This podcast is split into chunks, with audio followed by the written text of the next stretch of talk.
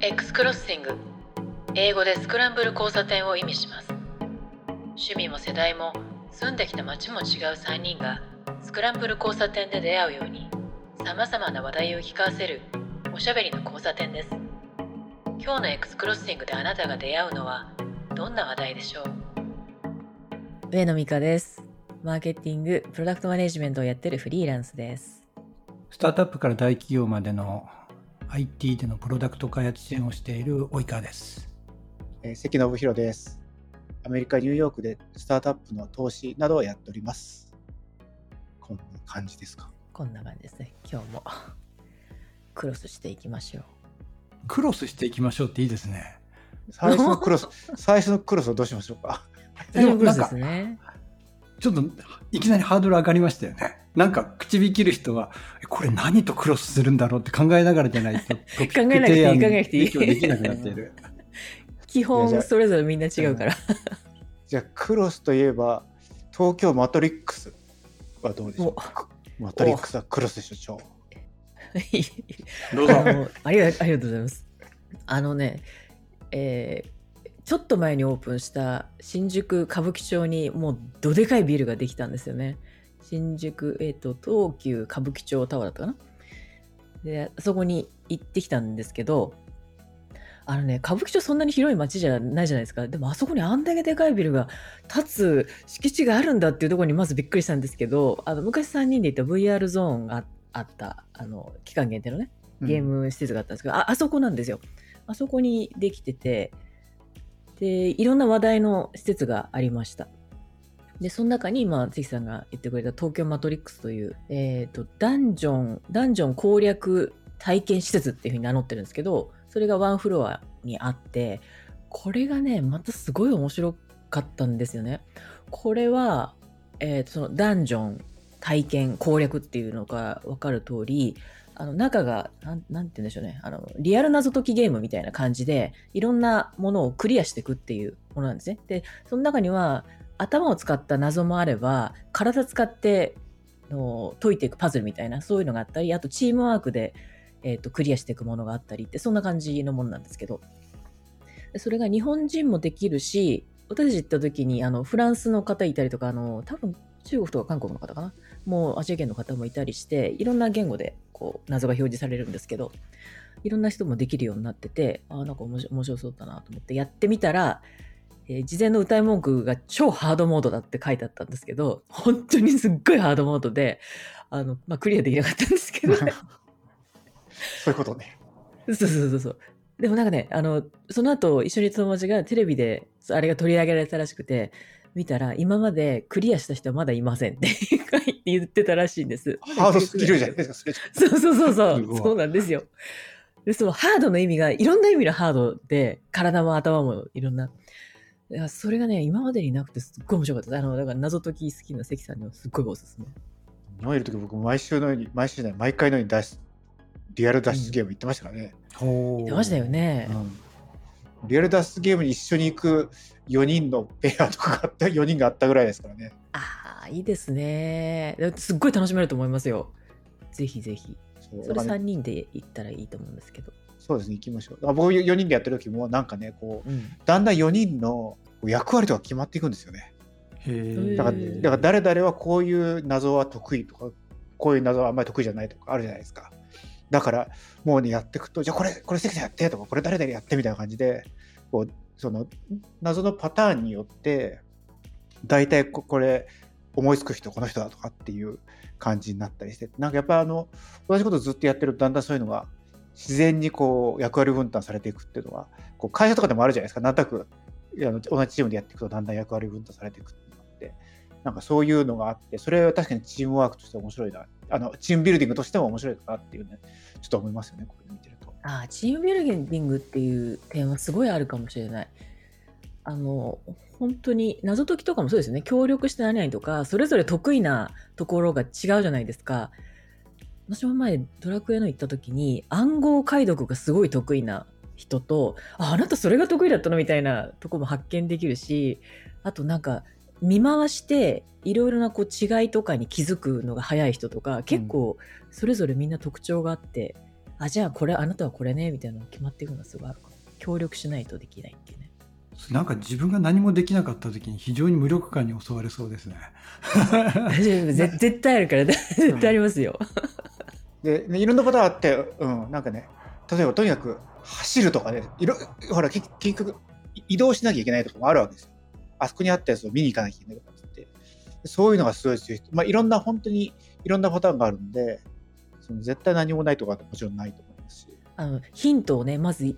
えーいいタイミングで聞きに行くとかいもういろんなものがあるんですよね読むの早い人とかね。だから要するにねそいつがバーッと走ってって読みに行って帰ってきてこういう内容でしたって言った方が早いじゃないですか。全員で同じ問題見に行くのバカバカしいから。みたいな時にやっぱりそういうのが得意な人とか、本当いろんな思っても見ないような得意が見つかって面白いですね、アイデアやってるとね。で今ねリンク送りましたけどこの東京マトリックスのこのこのポッドキャストのディスクリプションのところにもリンク貼っておきますけどこれが今ソードアートオンラインっていう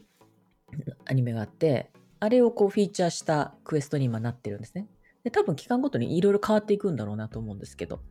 ここにイメージビデオがあってネタは全然ネタバレはしないんですけどこれ3人1組がこうクリアしていくよっていうのが書かれていて3人で行くしかないじゃないですか。3人ですよれちゃったら。そうなんですよ。で、まあ、まあハードモードですからね、それね。で、ここで、あの、すごいお面白かったし、あの、立て、立て付けっていうんですか？いろんなどでかい人が、人間一人がこう入って、あの、筒状のブースが3つぐらいあるんで、よく近未来もの出てくるじゃないですか、こう透明のあの円筒形の、ああいうとこに人が入っていて、じゃあスタートみたいな感じなので、あのよくできてるんですね、世界観とか。で、あと、武器みたいなこんな、あの、ももの持ってくんですけど、それを壁に当てると、何かこう通信というか、そこに ID が割り振られていて、そのチーム全体が今どこにいて、どの謎なのかっていうのが出てくるとか、そういう風になってるんですけど、で、うまくデジタルもよく使われてて、あと、プロジェクションマッピングなものも中のクエストにそれぞれ入っていて、すごいうまく使われてました。で、体を動かすんで、あのものすごい満足度もあるし、っていうのはありました。で、一方でですね、ちょっと気になったところもあって、あの、その、クリアしていくっていうプレイの脇を固める前に、えーなんていうんでしょうその、えー東京マトリックスの、えっと、チケットを買うとか、このゲーム前にやることがあるとか、あと、あまりに難しいんで、コンティニューができるようになってるんですよね。でそのコンティニューは、まあ、お金払って買うんですけど、1回とか2回とかできるようになってると。で、そのコンティニューをするときにスマホ使うんですよね。で、常にそのプレーと申し込みのときにはスマホが使ってて、3人1組のそれぞれがみんなログインして使ってると。で、そのコンティニューするとき、チケット買うとき、最初のキャラクリエイトするときって、それぞれの、えープレイの脇にあるプロセスありますよね、ユーザーが。でそれがすんごいわかりにくくて、あの、どっちかというと、あの、IT フローとかウェブサイトとかいろんなプロセス結構慣れてる方だとは自分でも思うんですけど、業界的にも。で、他行った人たちもそうなんですよ。同じ業界だし、結構慣れているんだけど、それでも説明の方が場所にいるんですけど、えー始まる前には、そのフロア、みんなが準備するフロアに何人も人がいて、その人たちに手取り足取り教えてもらうと。で、あとゲームに入って、その対ダンジョンの中で、えーっと、クリアできなくて、コンティニューしたいっていう時も、適所適材適所適所に人がいるので、スタッフがいるんで、その人に聞いてやるんですけど、聞かないと分かんないんですよ。あの、コンティニューするのも、ここれどうやってやったらいいのっていうのが分かんなくて、あの、画面設計がちょっと直感的になってないというか、あのなんて言うんでしょうね。運営側とか提供する側の視点で作られてるので、支払いをしてくださいとか、それをみんなそれぞれ支払いを合意してくださいとか、そういう感じなので、あの、えーあのスマホの、えっ、と、画面、管理画面というか、ログイン画面というか、あああれだけでユーザーが完結できるようになってなかったんですよね。絶対人がいないとわからないんで、スタッフの方が。そこのとこだけ、ちょっとなんかユーザー視点というかね、こう入る人たちの視点で考えられてたらもっと良かっただろうなっていうのはすごく思います。なんかあの、に日本的な設計みたいな感じはすごくしました。専用アプリなんですか？専用アプリですね。このアノマリークエストっていうところのウェブサイトあって、それ、モバイルからアクセスしてっていう感じですね。じゃあこれ別に日本語だけじゃなくていろんな国の言葉で。おそらく、多分、いえっ、と、英語は少なくともありました。これソ、ソニーミュージックエンターテインメントなんですね。そうそうそうそう、そうなんですよね。その後の権利っていうか、IP ホルダーなんですかね。それかこの東京マトリックスと、東京マトリックスの運営と、ん運営がソニー、うん、東京マトリックスのページの一番下に、えーっと、ソニーミュージックエンターテインメント。ー、うん、書いてだから運営がソニーミュージックエンターテインメント、ソニーミュージックソリューションズなんじゃないかなと想像しますね。そっかそっか。ここの運営なんですね。じゃあ、まあアプ、じゃあアプリだったらね、これだけそういうふうに言われて、変えてくることありますよね。そうですね。それはありますね。6月までに変えてほしいな。うん。そこが、あのまあ、かといって全然プレイできなかったわけじゃなくて、スタッフの人がいて進めることはできたので、プレイ上は問題ないんですけど、あのまあ、自分の仕事というか、そういう、ついついそういう視点で見てしまうことが多いので、いろんなとこ行った時に、ここはすごく勉あの反面教師というか、そういう意味で勉強になりました。とっても。でも例えば、あのそのプラットフォームを自分たちが提供してて、その上にこう IP 乗っけていってっていう、こう、パートナーシップで進めるものっていっぱいあると思うんですけど、それでもあの分かりやすくなってるのっていっぱいあると思うんですよね。あの例えばポケモン GO だってそうだと思うし、うまくできてるし、直感的だし。であとあのシンプルな購入フローとかシンプルな UI の例っていっぱいあると思うんですよね。ディズニーのパークチケットもそうだと思うしあれユーザーがパークチケットがあって変更も自由にできてっていうのがすごくあの家族とかねお母さん方とか誰でもできるようになってるしあと新幹線のスマート EX とかいろいろあると思うのでなんかそことの対比をちょっと頭に思い浮かべてしまいましたしまったっていうのがありました。ちょっとおすすめです体験として。なんかアプリっていうの今、す進めてみたら、こういかにもウェブサイトでいけそうな感じですね。TTM ID をお持ちの方は。あ、うん違うか。アノマリー、クエストポータルあでもそのページ。ジをモバイルで、はい、表示して、それでずっと進めていくんで、基本そこからですね。なんかね、時々、その運営側の言葉遣いとか不動で展開してるっていうのはよくあるから、言葉遣いなんか特にそうだと思うんですよね。これ別にユーザーが覚えなくていいた単語を使ってる時とかって結構あるんで、そういう時は気になっちゃったりはしますけど。じゃあこれなんか事前に、えー、とこのうんポータルに入って、プレイする日とか予約したりとか、そういうのもできるって感じですかね。そうそう、まず ID 登録しておいて、キャラクターのこう種類に2種類だけってそれだけ決めておく。自分自分のプレイ名を決めておくっていうのは行く前にやっておくとスムーズですね。でその後は3人で登録してじゃあそのブースに入ってスタートっていう感じになるんで。でそれが終わったらなんかあのこう居酒屋みたいなやつがあるあるじゃない？なんかよく写真ビデオとか出てくるああ歌舞伎町のね。はいはいはい、うん。そうそうよく写真出てたあのビカビカの ギラギラのとこですね。あれ本当にあの写真の通りでビカビカのギラギラであのハリウッドから見たえジャパンみたいなのよくあるじゃないですか。ちょっと間違ったジャパンとかあのデデフォルメというかちょっと誇張されてる感じ。アジアのいろんな要素がこうごっちゃになってるみたいなのあるじゃないですか。ああいう感じでしたねえっと、ビルエスカレーター上がって、まあ、実際に入り口になってる階があってそそこにもいきなりあるんですけど歌舞伎ホールっていう居酒屋がいっぱい集まってるとこで。でその香港とか中国的な要素も入ってるんですけどネオンがたくさんひしめいててちょっと近未来で実際実践をしないけどこんなあのブレードランナー的なああいうような世界観で作られてるっていうとこだったんですけどあそこがあのまあ、いろんなね全国各地のいろんな料理が集まったんですよ。あの高知のなんだっけカツオみたいなのもあったしいろいろなお料理が出てました。で人がすっごいたくさんいたんですけどね、まあ、最初はまだオープンしたてっていうのもあるし旅行者の人もいるし日本人もすごい多多くいました。ここが、まあ、すごいやっぱりギラギラしているので本当にこうああそこにね初めて日本に来た外国の方がいてあのイメージをそのまま持ってかれるとだいぶ違うだろうなっていうのを思うような感じでしたね。本当にこれ行き行きたいところなのかなみたいな。あえて近未来の東京みたいな感じしてるわけですねきっとねうん、多分そうですね。だから、ね、昔と違ってほら昔って日本のことはよく分かってないからああいう感じで返したけど今は分かってやってるわけですよねきっとね多分ね、このデザインしてる人、まあ日本の人たちなんでしょうけど、そういう感じ。で、最近ね、公開された映画、えーちょっと前に公開された映画に、ブレット・トレインっていう、ブラッド・ピット主演のあの映画があって、原作新幹線ですね幸太郎さんの。そうそうそうそう、新幹線乗って、あの殺し屋がみたいな、そんな話なんですけど、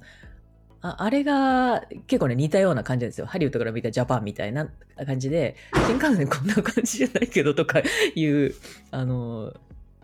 表現なんですけど、まあ、ああれに近いものを感じますね。あれプロデューサーした人が、なんか僕途中までしか見てないんですけど、ガイテレビ東京のガイアの夜明けで特集されていたんですよね。であの方はもともとその、なんとか横丁、東京今たくさんあるじゃないですか。あれをやり始めた人らしいんですよ。恵比寿横丁だったり、いろんなところにその、こう、何でしょう。屋内でやったとしても、昔ながらの昭和の横丁みたいなものを再現したやつってありますよね。うんうんうんあれをやった人らしいんですよね。へえなので、なんかたまたまここはすごいそのハリウッドから見たみたいにしてあるけれども、他のところは別にそうじゃないんで、多分歌舞伎町だからっていうんで、そういうフフィーチャーしたんじゃないかな。ちょっとまあ、番組の多分後ろでやってると思うんですけど、僕まだ途中までしか見てないんでわかんないんですけど。うんうん。なるほどね。確かにあのビルの中になんとか横丁とかね、そういうの増えてきますよね。虎ノ門ヒルズの中にもあったんじゃないかな。なんか、こう飲み屋街みたいななんとか横丁。東京ミッドタウン八重洲にもそんな感じになって、立ち飲みのお店が6軒か7軒かな、そのぐらいあったんですけど、ああ、そうなんだ。へえ。八重パブってやつですね。八重洲パブリックって。うん。へえ。八重洲のあの辺、なんかああの地域を、その文化とか、こう食とか、そういったものでもっと活性化していこうみたいな、なんかそういう動きがあるっていうのを聞いたことがあります。八重洲のあのビルのあのフロアとか。うん、確かに。あとね、この東京マトリックスのやつ、あの、予告動画とかね、やっぱりネタバレはしちゃいけないので、サイトでの紹介の仕方がすごくこう、け限られるじゃないですか。でそれで、あこう、苦労するだろうなって、こう、やっぱマーケ面から見ちゃうんですけど、ネタバレなしで、でも、その、興味を引いたりとか、情報もちょっとずつ出してっていう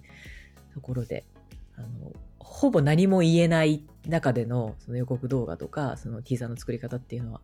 大変だろうけど、頑張ってんだろうなと思いました。さっきサイト見てたらネタバレは全部ダメとは書いてなかったんですよ。なんかソーシャルでは互いに協力していいのでみたいなこと書いてませんでした？そうなんですよ。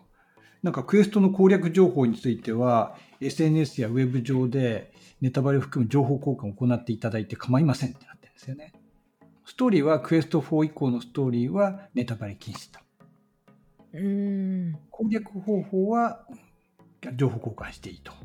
コンティニュー2回したんですけど、私私たち。皆様の英知を結集しって書いてありますが、クリアを目指してくださいと。いや、もうそれね、最初から知りたかった、すごいそれ。あの、2回コンティニューしたんですけど、後からこういっぱい調べて、あれはなんだ、どうやってやればいいんだとか、納得できないとこたくさんあったんですけど。で、後から見て、おーって思うんですけど、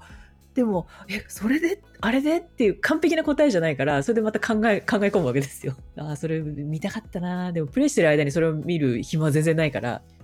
予習して、次また行きたいな。ね僕らは何でしょう？初見で行った方がいいんですか？それともある程度情報収集してから行った方がいいんですかね？あ初見でもいいと思いますよ。情報収集してもいいと思うんですけど、多分分かんないと何を 何、これは何のことだっていうふうになると思うんでまあね。うん。まあね。うわ、なるほどって。攻略方法知らないと全く分かんないものってありますからね。ありますね。あとね、一番、これ多分体験したら分かるかもしれないんですけど、あの、私3人で行った時に、一番最初の謎で、いきなり、あの、クリアできなかったんですよ。15分制限時間で。で、それが、日本人だったらここはこう思わないよねって3人共通で思ったところで、多分ね、その、日本人的な感覚と、あと、あの、年齢経てるっていうのもあると思うんですけど、あの、それがあることで、ここはこうなんだって思い込みがあってしまって、だから攻略できなかったとかあったんですね。これがすごい面白くて、うわ例えば若若い人だ、ティーネイジャーだったらとか、あの、他の国の人だったらここスッて行っちゃうみたいなのがやっぱあったんで、そこはすごく自分の気づきになりましたね。あ、あの、暗黙の了解というか、自分でそういうのができちゃってるんだっていう。僕そういうの苦手なんだよな。なんかね、解けない時のね、あの、ジ ジレンマってがありますよね。もう結構常識にとらわれないようにとかって自分で言ったり、まあそういう非常識な人間だと思ってるところが、あの、いい意味でも悪い意味でもあったんですけれど、なんか、なんだっけな、あの、レゴシリアスプレイってあるじゃないですか。知ってます？レゴってあのレゴ。レゴ。で、あのレゴのパーツをこうたくさん集めてきてで例えばなんかし新しい企画を考えましょうみたいなものをそのレゴのパーツをこう組み合わせてでそれでなんかストーリーを語ったりとかなんかそういうことをやるやつがあるんですよ。でそれ一回やったことあるんだけどまあ僕の考え出すやつはつまらないつまらない なんか全然 面白い発想にならないんですよ。うんうん僕はダメだなと そんなことないでしょ。いやー、でもなんか、なんかでも得て増えてってありますよね。まっさらなものになんか書いてくれって言われても書けない時とかあったりするのと同じかもしれないですよね。そうですね。でもなんかちょっとした人との会話とか、なんか投げ込まれると、はって、こう、ひらめきがあったりとか、ななんかしらきっかけがあるとね。かもしれないですね。確かに。いやー、一回行ってみたくて、うん歌舞伎町全然行ってないんですよ。私もすっごい久しぶりでした。なんか、歌舞伎町に入るって、そもそもないじゃないですか。本当なんか学生以来みたいな感じで、あだいぶ変わってんなと思いました。あの、ちょうどこう出てきてから、あの夜の飲み時間みたいな時間だったんですよね。で、歌舞伎町にこう、いろいろお店の客引きの人たちがいるじゃないですか。もう、あの、なんていうんですか、秋葉原みたいなんですよね。あのココスプレした人とか、あの、えーゲームのこう本当コスコスプレみたいな感じとかメイドみたいな人とか女の子とかがすっごい綺麗なメイクと一緒に立っててあのウィッグもすごい綺麗ででそういう人たちがいっぱいいてああれ？新宿ってこんな感じだったっけ？みたいなえー、そうなんですね。感じでしたね。僕もそんな歌舞伎町なんかあんまり踏み入れなかったんですけど、まあ昔でもたまに行ってたロックバーがあったんで、そこにはなんだろう、年に3、4回とか行ってたんですけれどね、それ潰れちゃったこともあるし、コロナになってからもう全然行ってないですね。あその歌舞伎町タワーにあの別のフロアが映画館になっててあの歌舞伎町タワー自体があのお店アパレルのショップとかが一切なくてエンタメにバーンって振り切ってるんですってでそれがまあある意味気持ちいいんですけどあのある2フロアが東急シネマズになってて全席プレミアムですっていうそんな設計だったんですよね。でまあ、映画はまだ見てないんですけど一席4500円っていうとんでもないあの高い値段で設定されててそこに映画を見に来る見に来るにはみたいな感じで見たんですけどでも普通にコナンやってたりとかあと東京リベンジャーズやったりとかあとライブ映像ライブ映画やったりしてるんですよ。BTS とか。で、えっと、そのプレミアムシートとあと各、えーシネマの音響監督が坂本龍一さんがやっててあの音にすごいこだわってる空間だとあと3面のスクリーンがあって、スクリーン X って書いてあったんですけど、正面にスクリーンがあって、あと左右にもスクリーンがあって、こう囲まれるようなものがあって、それが一つあるんで、囲まれるようになったらすごいライブ映画とか見やすいだろうなと思ったし、実際そういうあのコンテンツが上映されてたんですよね。で、そういうのだったら、まあ、4500円払って、で、さらにそのプレミアムシートの上に S 席っていうのがあって、それは6000いくらなんですけど、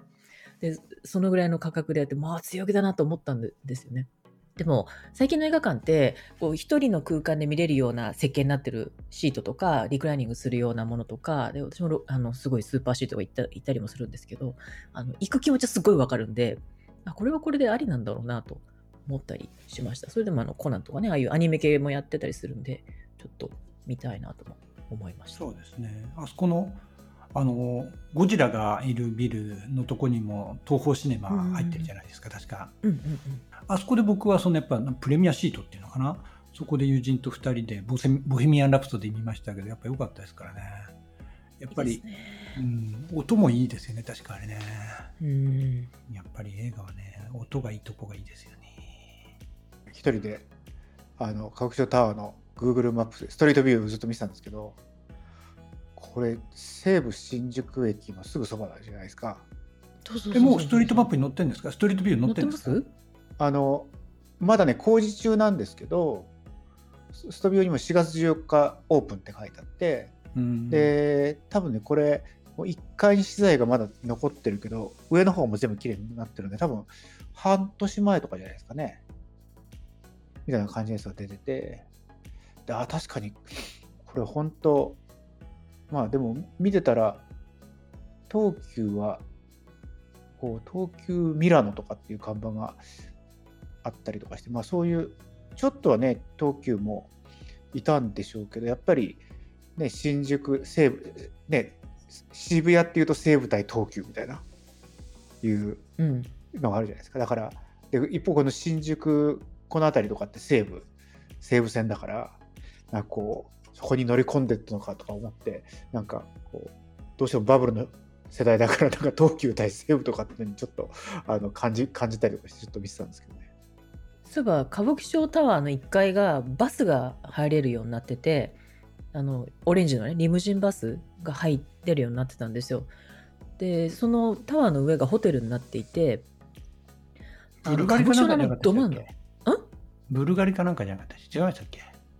あなんかそのぐらいすごいすごい高いのが最上階でその下にもなんか2つ入ってなかったかな？ホテル？結構すごいその強気のそうそうそうそうものすごい高いホテルが入ってましたね。でこれあの歌舞伎町のど真ん中にあのリムジンバスが来てそこから乗って移動できるっていうのはあこれすごいなと思って。でその西武新宿の方に近いんでそっちの方からバスがアプローチしてくるんですよね。であの劇場前広場に面したあのビルの真下までバスが入って入ってくるんで外国人の人とかねアクセスはすごいしやすいんだろうなと思いました。ブルガリはあれだ。ミッドタウン八重洲の上でした。ごめんなさい。で歌舞伎町タワーはなんかそれに競合するぐらい高いベルスター東京ってやつだ。もう一つ入ってるみたいですけどね。中価格帯と高価格帯と両方入れてるみたいですね。ブルガリのホテルってすごそうだな。一泊30万とかですよ確かすごい。ヨヨーロッパのやつはすごい高いですよ。本当高いですよね。なんじゃこりゃみたいな感じ。ストビューで見てたらその正面見るともうあの半年ぐらい前のやつでで東急シネマプレミアムシアターミラノ座ってローマ字で書いてあるんですけどこの建物をストビューでぐるぐる回ると昔のミラノ座の写真が出てきたりするんですよ。あのストリートによって更新してる時期が古かったりとかしてちょっとう裏の方を見るとまだ3階建てぐらいのミラノ座が立ってる写真ミラノ座って書いてあるやつが出てきたりとかしててなんかこう今見ててあなんか新旧こんなに違うんだみたいな感じがしてちょっと面白かったですよ。これ本当にでも関さん言って僕もストリートビューでぐるぐる回ってるんですけれどまだ更新されてないやつ僕らが言った VR ゾーンが残ってますねストリートビューに。そうそう。だからまさにこうああの向き向きに向きによって撮られてる時時期が違ってストリートによってはすごい古いやつが残ってるっていう感じがしてて面白いですね。これでもあれだな。一角だけ VR ゾーン残ってるのはこれストリートビューがここ写真うまく撮れなかったかいい写真なかったからこんなになっちゃってるんでしょうね。そうなんか一個だけですもんねこの。そうそうそうそう。うん。本当にピンポイントで1個だけですよね。そう。でいい一個ずれるとももう後日ですもんうね。また小路に戻ってるこれすごいバグ発見したみたいな感じですね。あへー。違うな。これあれですよ。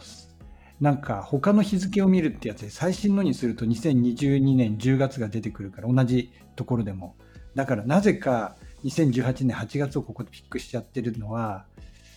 確かにバグかなんかかもしれないですね。うん、確かに今僕も8月になってやはりその古いやつ面白い。確かに一回戻しちゃったらもうその出てこなくなっちゃった。VR ゾーンでもこうやって見るともう本当にこのねその前も向こう側も正面に東宝シネマズがあってアパホテルがあってなんかあの昔の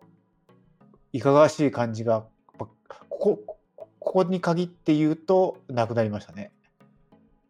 まあこの西武新宿駅に近い方っていかがわしいっちゃいかがわしいけれどもそれでもその Y 雑感は若干薄いところうんですからね、前から。でもねまだねありますよ。あのアイザスガンっていうかなんかちょっと危険というかあのゾゾワゾワする街っていうのはもう健在ですね、あの私真っ昼間に行ったんですけどもちろんホームレスの人がこう寝寝たりとかいろんな人がいたりするのでわあ歌舞伎町に来たなっていう感じがしましたね。最近なんかそういうホームレスの人って、まあ、日本にたまに帰るじゃないですか。結構ね銀座とかなんかね割と綺麗な街でもなんか日曜の朝とか、ね、そういう時に通るとなんか普通に道端 そのそういうビルの入り口の前とかに寝てる人とかいてなんかそういう意味で言うとやっぱり増えてんじゃないのかなっていう感じしましたけどね。あのもう住み続けてなくてなんかもう本当にで最初はなんか酔っ払って朝そのまま寝ているのかなと思ったのちょっとそういう感じでもない。まあ、サンフランシスコほどじゃないですけどね。話ちょっと余談ですけど、この 歌舞伎町を舞台にしたゲーム、ヤクザゲームがありましてね、龍が如くというゲームがあるんですよ。名作の。あの、龍が如くに、歌舞伎歌舞伎町というか別の名前の名前でカムロ町っていう名前になってるんですけど、まあ、ほぼ、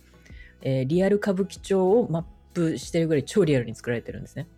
で、あの中に歌舞伎町にすっごいでっかいビルがあるんですよ。ミレニアムタワーっていう、あの当時はなかった巨大なビルがあって、で、そこがいろんなエピソードの舞台になるんですけど、で、そこで歌舞伎町にこんなでっかいあの歌舞伎町タワーが本当にできたから、龍が如くファンの間ではもうざわざわしてて、これはミレニアムタワーじゃないかと言って、もうソーシャルが、もうオープン前からソーシャルでもう大騒ぎで。で、そのストーリーの中では、そのミレニアムタワーの最上階はもう何回となく、な幾度となく爆発爆発されるんですね。爆発して、そこからお金が降ってくるんですけど、そういうので、これお金降ってくんじゃねえの？みたいな ツイートとかすっごいいっぱいあった。で、私もそのニュース見たときに、わあ、これミレニアムタワーじゃんと思ったから。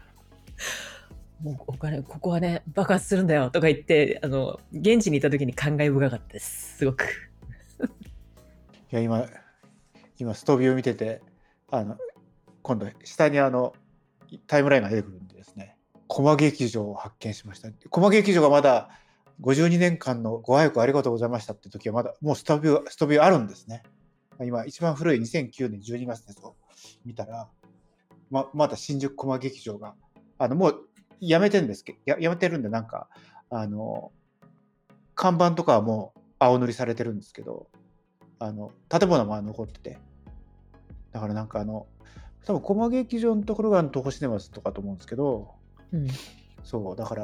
まあ、確かにこれはなくなってあのね建て替えるみたいな感じになったあたりからあの辺がすごい綺麗に少しずつなりだしたっうんていうちょっとあ印、象が、駒劇場2009年まであったんですか？少なくとも2009年12月のこのストビューを見るとあの平成20年12月末日をもって閉館いたしますっていうあのページがあったんですね。平成20年だから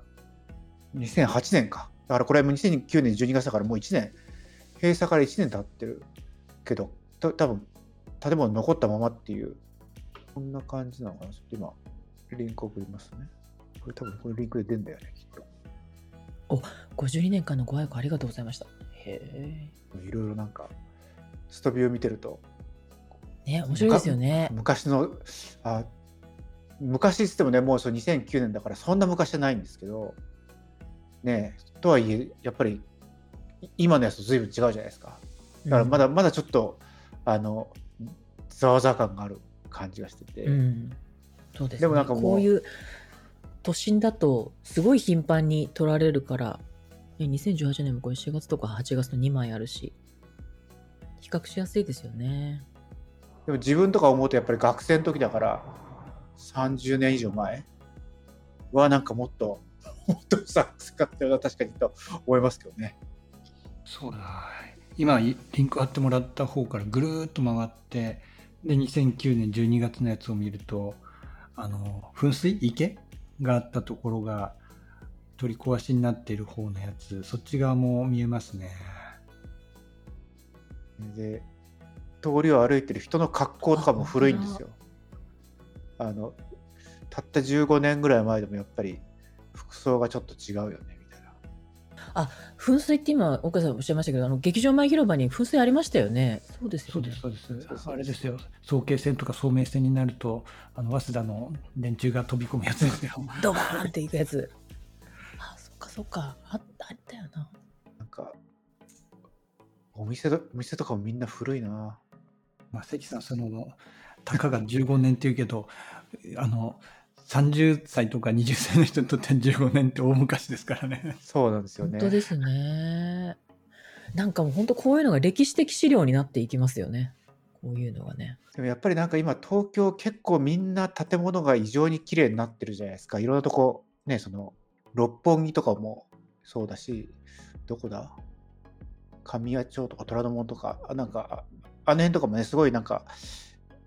やたら再開発してますよねで。みんなすごい綺麗なビルになっちゃってて、なんか結構、港区とかって下町っぽいのも結構あったじゃないですか。だからなんかそういうのがなんかちょっとずつ減ってってる感じがするなっていうのはちょっと、あの、行くたびに思いますね。なんかあまりね、あの辺って、あの用がないと行かないようなとこで、飲みとかね、なんかそういうので誘われて行ってたんですけど、最近とか、その例えば、トラドモンヒルズとかになって、ね、そこでなんかやってるから行きましょうとか言って言うと、なんかそういえばこの辺の裏のあたりってこういうなんかもっと、あの、ごちゃごちゃしてたよなっていうやつがなくなったり、すごい綺麗な道が全部通っちゃったりとかしてて、そういう意味ではちょっと、あの、ジェントリフィケーションってやつですか、ちょっと寂しい感じしますニューヨークもすごいジェントリフィケーションされてるんで、どんどんどんどんあの新しいビルに変わってて、いうのはありますけどね。まあ僕大学生だったかな新社会人になってからかなあ大学かこうん？大学に入ったばっかの時に1回来たしその後も社会人になって、まあ、何の話かって言ってると六本木だったんで六本木行ったんですよ。六本木なんてそんなに行き慣れてないからまあ行くんですけれどその大学1年の時はなんだっけなビートルズのコピーバンドがライブやっているなんつったっけななんかあるとこあってそこ行きたかったからもうズバリそこ行ったからよかったんですけど、その後って、六本木ブラーっと行っても、夜どこに行きゃいいか全然わかんないんですよ。で、そもそも大江戸線もないし、日比谷線で六本木駅ってあるけれど、降りてもヒルズもないし、ミッドタウンもないし、で、ひたすら低層階のやつがずらっとあって、まだ自衛隊があったのかな？もしくは自衛隊跡地だけれど、まだ何も入ってなかったのかな？なんかそんなやつで、なんか、えっと、六本木ってみんなおしゃれな街って言うけど、僕らはここからどこに行けば何があるの？ってのは全然わかんない状態だったんですよね。うん。なんかそういうなんか、一元物に優しくない街とか、で、なんだか、そうじゃないけれど、優し、まあ、六本木は優しくない街だと思うけど、その、関さんが言うようなところって、分かりやすい、その、スポットがないから、なので、ちょっと、こう探索するみたいな感じだったりするのもあったり、それがそれで面白かったとは思うんですよね。そう結構ね路地入っていくとあこここことここってつながってんだみたいなそういう発見とかって昔は結構あったような気がするんですけど今ってズバッズバッと通ってるからあんまりそういうのもなくてもうね建物見てあこっちがきっとヒルズだなとかって思うと綺麗に道も通ってるしみたいな感じですよね。まあでもちょっと、なんだろう。都心のど真ん中から離れるとまだまだそういうところあると思うんですよね。どうだろう？なんだ、例えば三軒茶屋だとか、あとは自由が丘だってそうだろうし、下北とかね。ね下北もそうだし。うんもうなんか自由が丘も下北もなんか写真しか見てないけど最近なんかやっぱり綺麗になってますよね。綺麗になってますね。うん、なんか どっちも薄汚い薄汚いって言ってね住んでる人に言われ失礼だけどなんかちょっとわい雑な感じがなくなりましたね。もうちょい言い言い方があったと思いますよ。すいません切ってください。いやいいです。あえて遠慮させましょう。い入り入り組んで。そうなんか下北とかそういうあの大きいビルもそんななくて道も細くて、まあ、昔の街並みそのまま街並みというかこうあの街の構成そのままだから入り組んでいる街っていうのが魅力ですけどあのどでかい自由が丘なんかね今駅前再開発って言ってドカーンとこう土地を地上げしてあそ駅前になんか2棟だか3棟とかでっかいビルが建つんですって。それがなんか十何階とかとか言って、で、あの東急あるそんなに多あロータリー側あロータリー側ってことですか？ロロータリー側です。ロータリー側に。でそこが三井と、三井となんかどっかとなんか不動産ディベロッパーがいくつかあって、最初に着手したのがここからだみたいなのがああったんですけど、いやーなんか大きいビルいりますかって思うのはすごい 思いますね。あれ？ってあの線路の下っていうかあのでそのロータリーって言って右側のところのところってずっとなんかこう商店街っていうかなんか、ね本当昭和感じるような。うんそうそうそうそうなんかあれってまだ残ってるんですか、あまだありますね。うんあれ昭和っぽいですよね。むちゃくちゃ、うん。あそこのエリアどうなんだろうな。ああれも含まれるの？あの商店街の向かいのちょうどこう道挟んで向かい側は再開発大発祥なんで、あそこは今もいろんな軒並み店が店がなくなってもうすぐあじゃああのあのあの抜ける通りの左側はもうじゃあなくなっちゃそううんそうですねそうそうそうそう。もうすぐ着手じゃないですか。なんか行って迷路的に何回行ってもマップが頭に入らなくてちょっと迷うみたいな街ってあるじゃないですか、ああいうようなところがあのそんまた消えていったり大きいランドマークがあるのは分かりやすいんですけどなんか街の中を歩く楽しみっていうのはあって迷迷う楽しみみたいなのもあるあったからそういうの別にあのそんなに感じなくてもいいのになって思う時ありますよね。あの辺もね実はね適当に歩いてるとなんか知らないうちに緑あのなんだっけ奥沢ついたり緑川がついたりとかするじゃないするんですよ。で気が付くとなんかあれ？東工大ついちゃったみたいなねなんかそういう だいぶ歩きますね。そうそうなんかそういう感じの場所だった記憶があるまあ僕は中学高校ぐらいの時に自由が丘で乗り換えたりとかしてたんでだから時々そういうことしてたんですよ。結局乗り換え駅で降りるっていうのをするじゃないですか。だから僕渋谷と自由が丘もしくは渋谷と五反田みたいな。で、五大体どの辺に住んでるか分かっちゃうんですけど、で、変なんですけど、下北何時に行くかっていうと、その井の頭線の沿線に学校があったんで、まあ、渋谷に帰るグループと下北に行くグループがいて、で、まあ、ど っちに乗ってもなんかその渋谷のゲーセンに行くか、下北のゲーセンに行くかっていうそれだけなんですけど、なんか、だから、こう、帰る方向でグループが分かれるわけですよね。でも時々反対側にあの電車にあの引きずり込まれて、なんか下北に連れて行かれて、下北のゲーセンに行かされるとか、そういうことが起きたりとかはして、そういう時しか下北行かなかったんで、その下北のえ印象がゲーセンとかだったりするんですね。僕の中で言うと。だからそう思うと、なんか今行くとすごい綺麗、きき綺麗だ、綺麗ですね、みたいな感じです。ですね街もどんどん変わっていきますね。そういうのがね、今 AI で古い写真とか出しても、すごい綺麗に再現してくれるから、なんか確かに、ああ、こんなだったよなっていうのは、古い写真とか、なんか実家に行ったら探して、そういうのかけてみたいなってちょっと思うようになりましたね、最近ね。まあなんかそのなんでしょうね。昔ながらの街並みって郷愁を誘ってなんかいい思い出が増えるとかいい思い出しか出てこないけどまあだからあの映画あったじゃないですか「三丁目の夕日」のやつとか三丁目のあっ夕日。てあれとかもすごいあこの時代良かったなとかって思うけれども、まあ、見るとかんそう思っちゃうかもしれないけど実際ぼ僕はそのあれよりももうちょい後に生まれてますけれどいやーそんなに綺麗なもんじゃなかったし夏は暑いし普通に あの家の中にゴキブリだらけだしとかなんかいろいろあるわけですよ。そういうの考えるとなんかいいところだけ取り上げるとこんなんなんだなとは思いましたけどね。まあね、実際、道路とかも舗装されてなくて、ね、つ土の道路とかで転ぶとすごいなんか、あの怪我が悪化するとかですね、なんか、すごいうるさかったりとかしましたもんね。実際はだから渋谷とか再開発してるんで有名ですけれども、まあ、渋谷の、まあ、今のセンター街の方とかって昔ながらのやつがたくさんあるわけですよね。で、コロナの時とかに言われたけど、普通にネズミとかがね、ぐわーっと走り回ってますからね。今でも？今でもそうですコロナの時に結構それ、あの、動画で出回ってましたよ。人がいなくて、なんかその、ネズミばっかが走り回ってる街みたいになってて。うん。ニューヨークでもう地下鉄の駅によくいるんでですね、あの、よく、よく見、よくお見かけしますけどね。お見かけしますか？お見かけします。